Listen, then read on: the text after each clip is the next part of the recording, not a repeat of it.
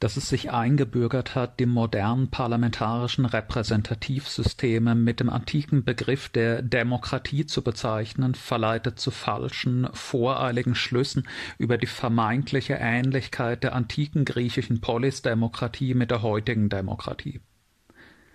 Gerne ziehen Schulunterricht, europäische Werte verherrlichende Journalisten, politische Sonntagsredner usw. eine Traditionslinie vom Zeitalter des Perikles in die Moderne, um zu suggerieren, Demokratie sei seit, sei seit Jahrtausenden ein typisch europäischer Wert Tatsächlich aber handelt es sich bei den modernen Repräsentativdemokratien und der antiken Polisdemokratie um zwei grundverschiedene politische Systeme, und kein antiker Grieche würde die heute so bezeichneten Staaten als Demokratien betrachtet haben. Es sind vor allem drei Punkte, die die antiken Demokratien von den modernen trennen. Erstens, die antike Demokratie ist Demokratie einer privilegierten Minderheit der Bevölkerung. Zweitens, die Gesamtheit dieser Minderheit von Bürgern bildet selbst den Staat und übt ohne klare Gewaltenteilung Regierung, Gesetzgebung und Rechtsprechung aus. Drittens, die antike Demokratie ist notwendig auf eine einzelne Stadt und ihr Umland beschränkt. Zum ersten Punkt. Politisch vollberechtigte Bürger waren in den antiken griechischen Polisdemokratien nur freigeborene erwachsene Männer, und zwar oftmals nur solche, deren Eltern ihrerseits bereits freie Bürger der Polis gewesen waren. So in Athen, wo im fünften Jahrhundert vor Christus selbst Perikles die Volksversammlung um eine Sonderregelung bitten musste, damit sein Sohn, den er mit einer Griechin aus Milet hatte, als Bürger anerkannt statt als politisch rechtloser Bastard behandelt wurde. Ausgeschlossen von politischer Partizipation war also erstens die weibliche Hälfte der Bevölkerung. Ausgeschlossen waren zweitens die Sklaven, die in einer blühenden Handels- und Gewerbestadt wie Athen eindeutig die Mehrheit der Bevölkerung stellten. Selbst nach den konservativsten Schätzungen bestand die Bevölkerung Attikas zur Hälfte aus Sklavinnen. Wahrscheinlicher ist ein Verhältnis freier Einwohnerinnen zu Sklavinnen von mindestens eins zu vier und ausgeschlossen waren drittens die Metöken, also Zuwanderer aus anderen Staaten und deren Nachkommen, die zwar frei, steuer- und wehrdienstpflichtig waren, aber keine politischen Rechte genossen. Mehr als 10 bis 20 Prozent der Bevölkerung werden in kaum einer bedeutenden, demokratisch organisierten Polis das volle Bürgerrecht besessen haben. Außerdem war es in vielen Poleis notwendig, Grundbesitz nachzuweisen, um das Bürgerrecht ausüben zu können. Doch auch wo das, wie in Athen, nicht vorgeschrieben war, die antidemokratischen Putschisten am Ende des Peloponnesischen Krieges versuchten, eine solche Regelung durchzusetzen, scheiterten aber am Widerstand der Demokraten, waren die allermeisten Polisbürger Grundbesitzer. Aus Athen wird für uns für die Zeit um 400 vor Christus die Zahl von lediglich 5000 von 25.000 Polisbürgern ohne Grundbesitz genannt bei einer Gesamtbevölkerung des athenischen Staates von vielleicht 150 bis 200.000. Diese Polisdemokratie mit ihrer sozial relativ homogenen, gesiebten kleinen Bürgerschaft beruhte ganz essentiell auf der Ausbeutung von Sklavenarbeit. Der athenische Redner Lysias berichtet, unter den athenischen Bürgern habe selbst der Ärmste mindestens einen Slaven besessen das mag eine rhetorische Übertreibung gewesen sein, doch war Slawenbesitz unter den Vollbürgern sicher verbreitete Normalität. Regelmäßige aktive Teilnahme an den demokratischen Organen und den Gerichten setzte voraus, dass die Bürger relativ viel freie Zeit hatten und ihr Lebensunterhalt soweit gesichert war, dass sie nicht ständig arbeiten mussten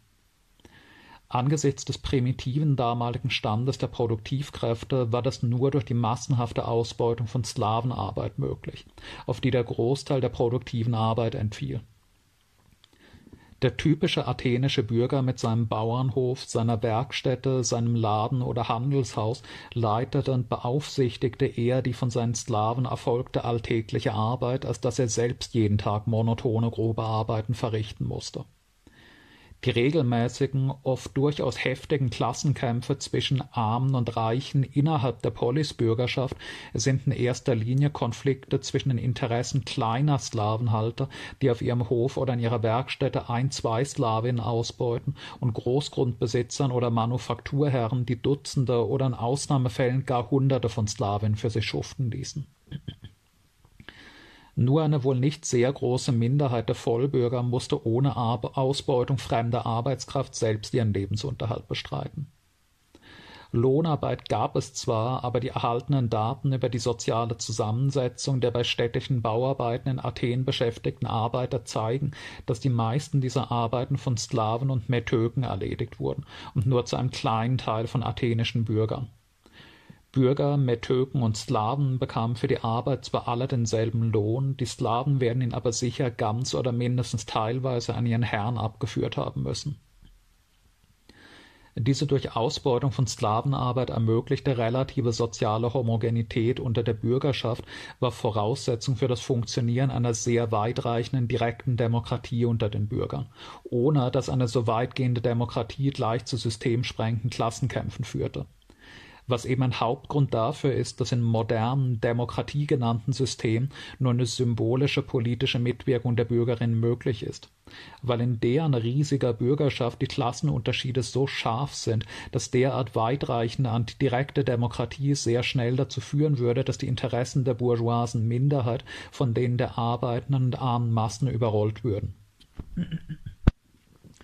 Zum zweiten Punkt.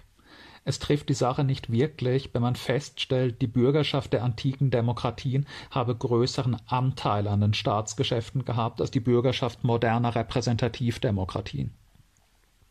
In den antiken Polisdemokratien bildete die Gesamtheit der Bürgerschaft selbst den Staat, und idealerweise wurde jede staatliche Funktion von jedem Bürger zumindest zeitweise ausgeübt. Für den antiken Polisbürger ist der Staat keine fremde, monolithische Macht, die über der Gesellschaft thront wie in der bürgerlich-kapitalistischen Moderne, er ist Teil seines gelebten Alltags.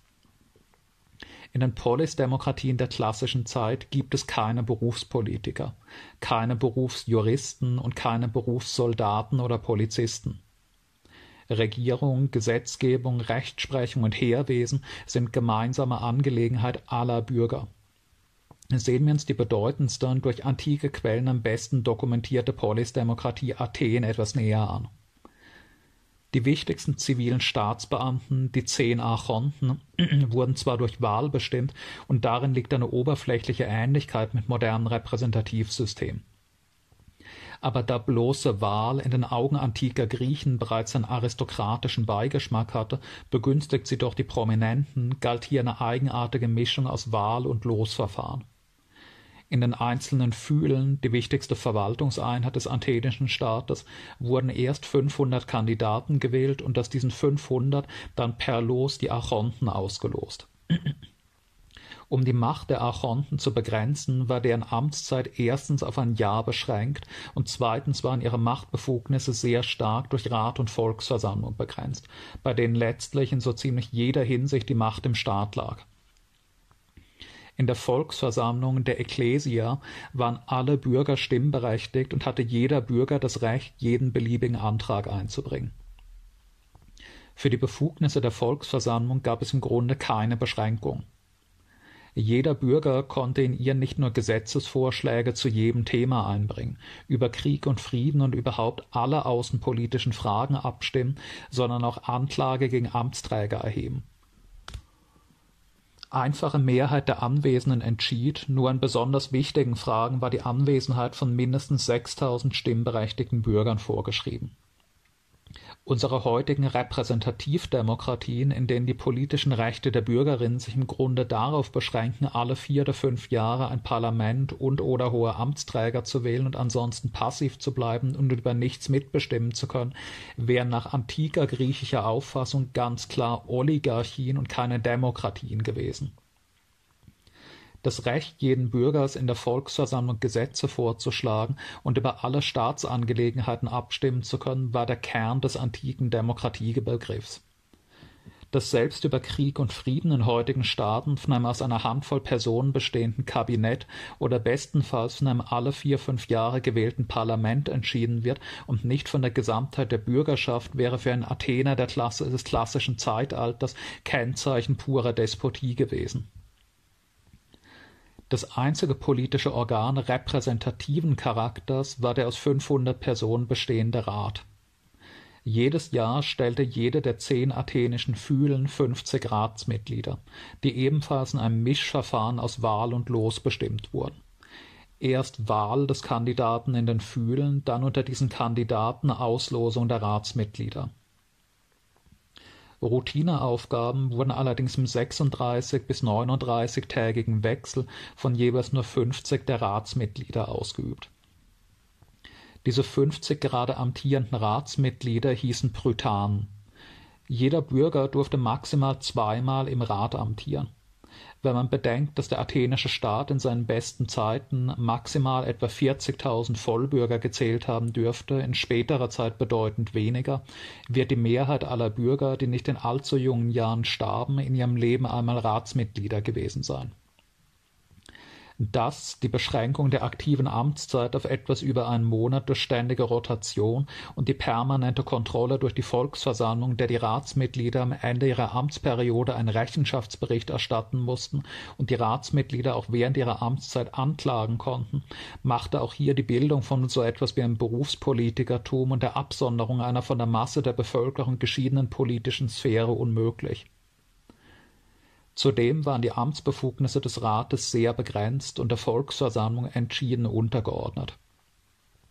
Hauptaufgabe des Rates war die Fassung von Vorschlägen der Volksversammlung in die Form geordneter Gesetzesanträge und die Ausarbeitung von Durchführungsbestimmungen der von der Volksversammlung gefassten Entschlüsse, außerdem der Empfang von Gesandtschaften und Verhandlungen mit diesen. Über alle relevanten Entschlüsse dabei entschied aber natürlich die Volksversammlung das einzige bedeutende politische Amt, das erstens durch bloße Wahl vergeben wurde und zweitens unbegrenzt oft ausgeübt werden durfte, indem also eine Art fortlaufender politischer Karriere möglich war, war das der ebenfalls in den Fühlen gewählten zehn Strategen, deren wichtigste Aufgabe im gemeinsamen Kommando über das Heer bestand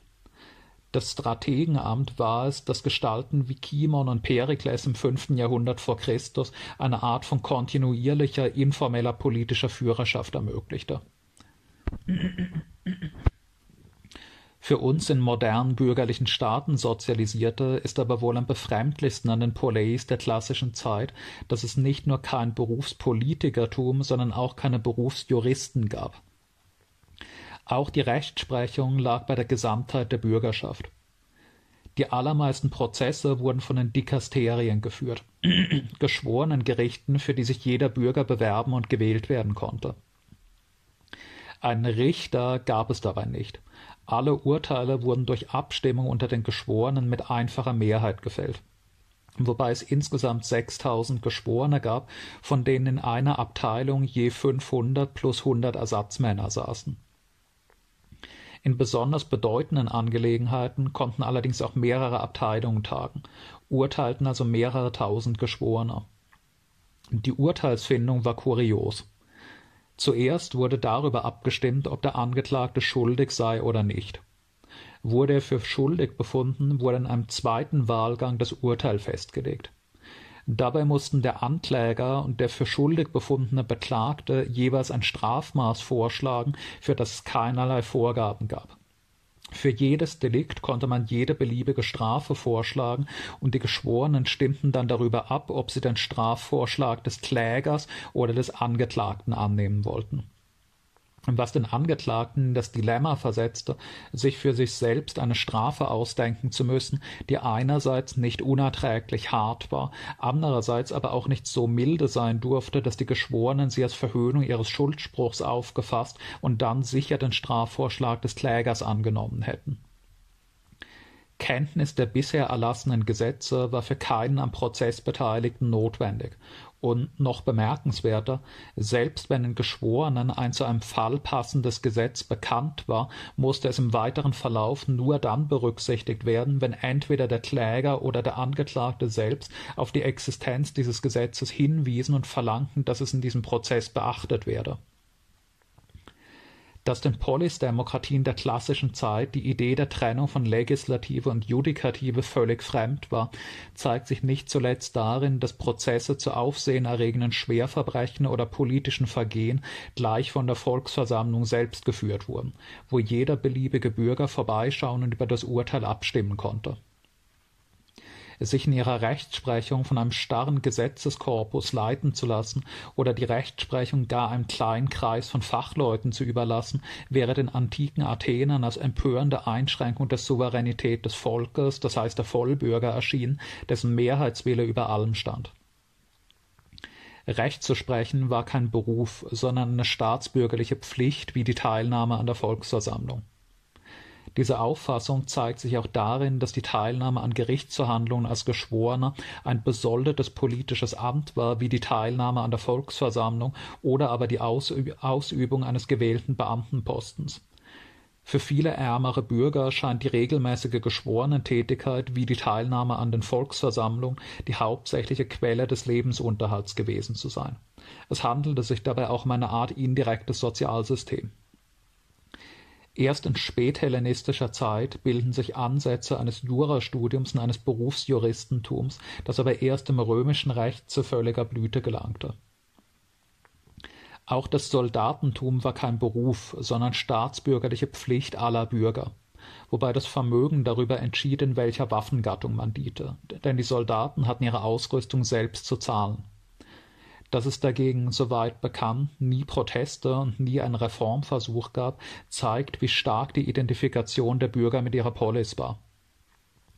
Die reichste Vermögensklasse, die Hippeis, bildeten die Kavallerie, denn nur sehr reiche Bürger konnten sich ein Pferd und dessen Unterhalt leisten. Die größte Gruppe, die Zeugiten mit moderatem Vermögen, stellten die schwere Infanterie, die sogenannten Hopliten. Die ganz oder weitgehend besitzlosen Theten schließlich dienten entweder als leicht bewaffnete Hilfstruppen oder als Ruderer in der Flotte, die darum stets das Bollwerk der radikalen Demokraten war. So war 411 vor Christus ein antidemokratischer Putschversuch der reichsten Bürger dadurch zu Fall gebracht worden, dass die Flotte sich ihnen entgegenstellte und die Demokratie wiederherstellte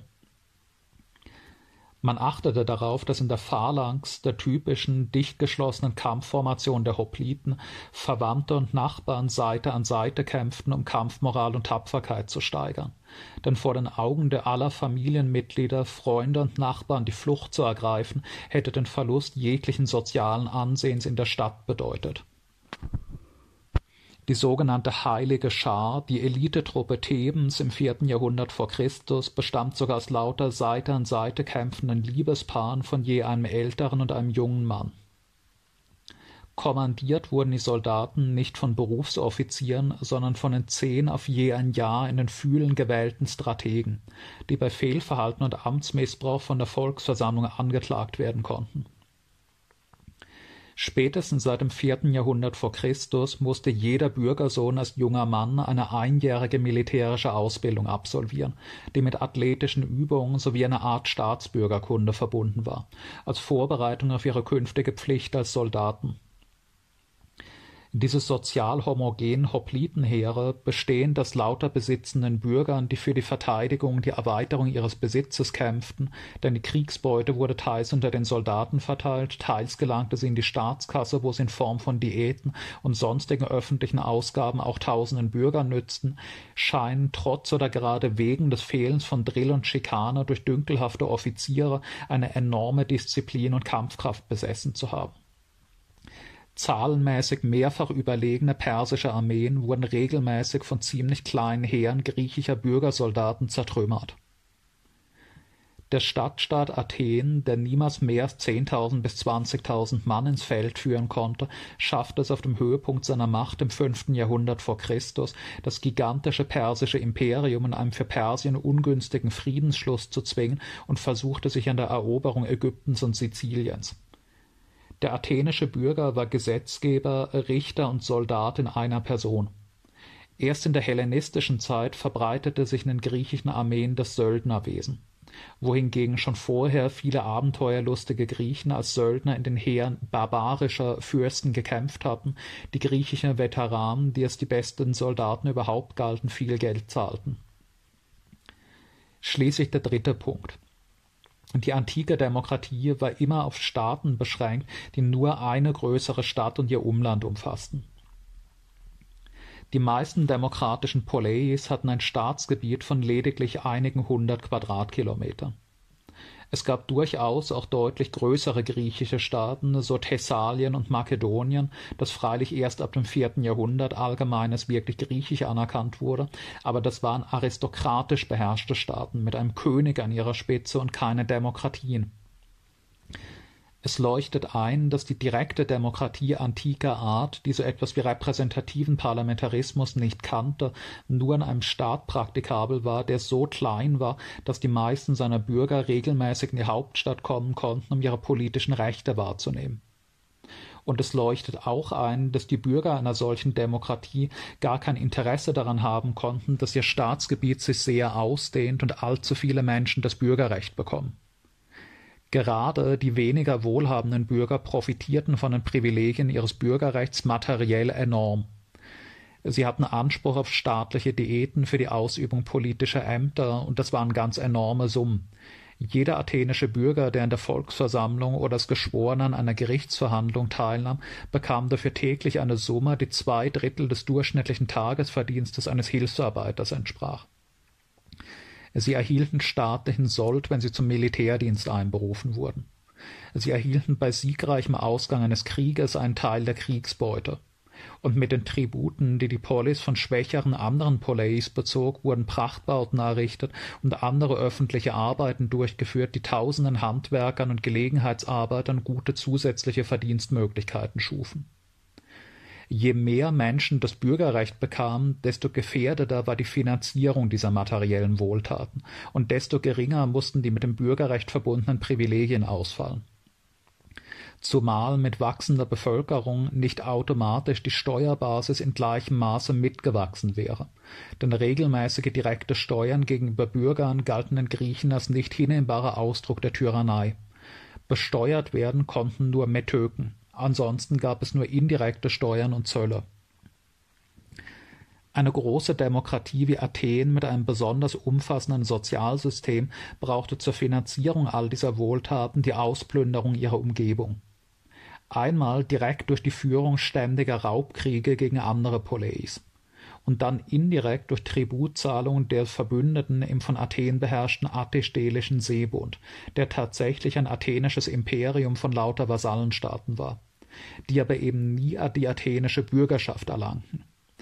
Das athenische Seereich verwandelte sich nie in einen Großstaat mit gemeinsamer Staatsbürgerschaft, wie es für eine antike Demokratie auch gar nicht möglich gewesen wäre.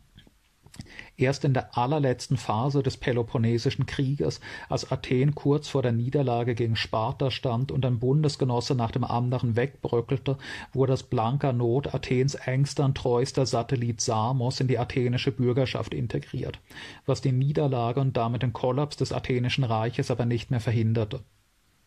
Großstaaten funktionierten in der Antike nur als Monarchien, wie ja auch das viel weniger demokratische Staatssystem der römischen Republik ab einer bestimmten Größe des Reiches in eine schwere Krise geriet und sich nur durch die Umwandlung in ein Kaiserreich konsolidieren und seine Expansion fortsetzen konnte.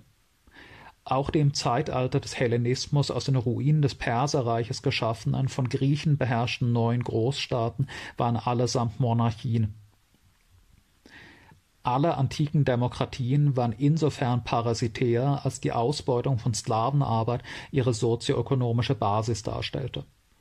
die athenische Demokratie des fünften Jahrhunderts vor Christus war es aber sogar doppelt, indem sie durch Auspressung ihrer Satelliten und aggressive militärische Expansion die Mittel beschaffte, um den Lebensunterhalt ihrer ärmeren Bürger zu garantieren und damit die Klassenkonflikte innerhalb der ja ohnehin vergleichsweise homogenen Bürgerschaft zu besänftigen und das System zu stabilisieren Anders denn als ein System der Gleichheit und der parasitären Ausbeutern konnten die antiken Griechen sich selbst eine Idealdemokratie gar nicht vorstellen. Im vierten Jahrhundert vor Christus schlägt ein athenischer Autor folgendes System zur Beseitigung aller Klassenkonflikte unter den Bürgern vor. Der athenische Staat soll mit seinen Einnahmen aus den Silbergruben von Laureon immer mehr Staatssklaven kaufen wenn es irgendwann so viele staatliche Sklaven gibt, dass sie sämtliche produktive Arbeit übernehmen können, wird der Lebensunterhalt aller Bürger vollständig aus den Einnahmen der staatlich organisierten Sklavenarbeit finanziert, so dass alle Bürger nie wieder arbeiten müssen und in völliger Gleichheit und Harmonie bis ans Ende aller Zeiten leben und es sich gut gehen lassen können. In einem System, in dem derartige Utopien entwickelt wurden, konnte eine Verwässerung der Exklusivität des Bürgerrechts durch seine Ausdehnung auf große neue Gruppen keine Zustimmung finden. Sogar individuelle Anträge auf Einbürgerung von seit Generationen ansässigen Metöken wurden von der Volksversammlung meistens abgelehnt, denn ein Metöke musste direkte Steuern zahlen und hatte keinen Anspruch auf Sozialleistung. Bei einem Bürger war es umgekehrt das athenische System des perikleischen Zeitalters war eine Art von parasitärem Sozialimperialismus, und auch nach dem Zusammenbruch des Athenischen Reiches blieb in Athen wie in den anderen Polisdemokratien die Ausbeutung der Arbeitskraft von produktiv arbeitenden Nichtbürgern durch eine Minderheit von Bürgern Grundlage der staatlichen Ordnung. Die Klassengrundlage der antiken und der modernen Demokratie ist also eine völlig andere die Sklavenarbeit ist Basis der antiken Polisdemokratie, die kapitalistische Lohnarbeit dagegen Basis der modernen parlamentarischen Demokratie und diese moderne parlamentarische Demokratie die Bürgerrecht und politische Mitbestimmungsmöglichkeit auf annähernd die gesamte Bevölkerung ausdehnen musste, kann, da sie zwar das Klasseninteresse des Bürgertums vertritt, sich aber gezwungen sah, auch die proletarische Mehrheit zu Vollbürgern zu machen, die Masse seiner Bürger in der Praxis nur ein mehr oder weniger symbolisches Minimum an politischen Partizipationsmöglichkeiten gewähren, weil eine direktdemokratische Selbstverwaltung wie in der antiken Polis unter diesen Bedingungen sofort zu heftigsten Klassenkonfrontationen und sehr wahrscheinlich der Beendigung der bürgerlichen Klassenherrschaft führen müsste. Die antike Sklavenhalterdemokratie und die moderne bürgerliche Repräsentativdemokratie sind zwei historisch grundverschiedene Phänomene, die nur oberflächliche Gemeinsamkeiten aufweisen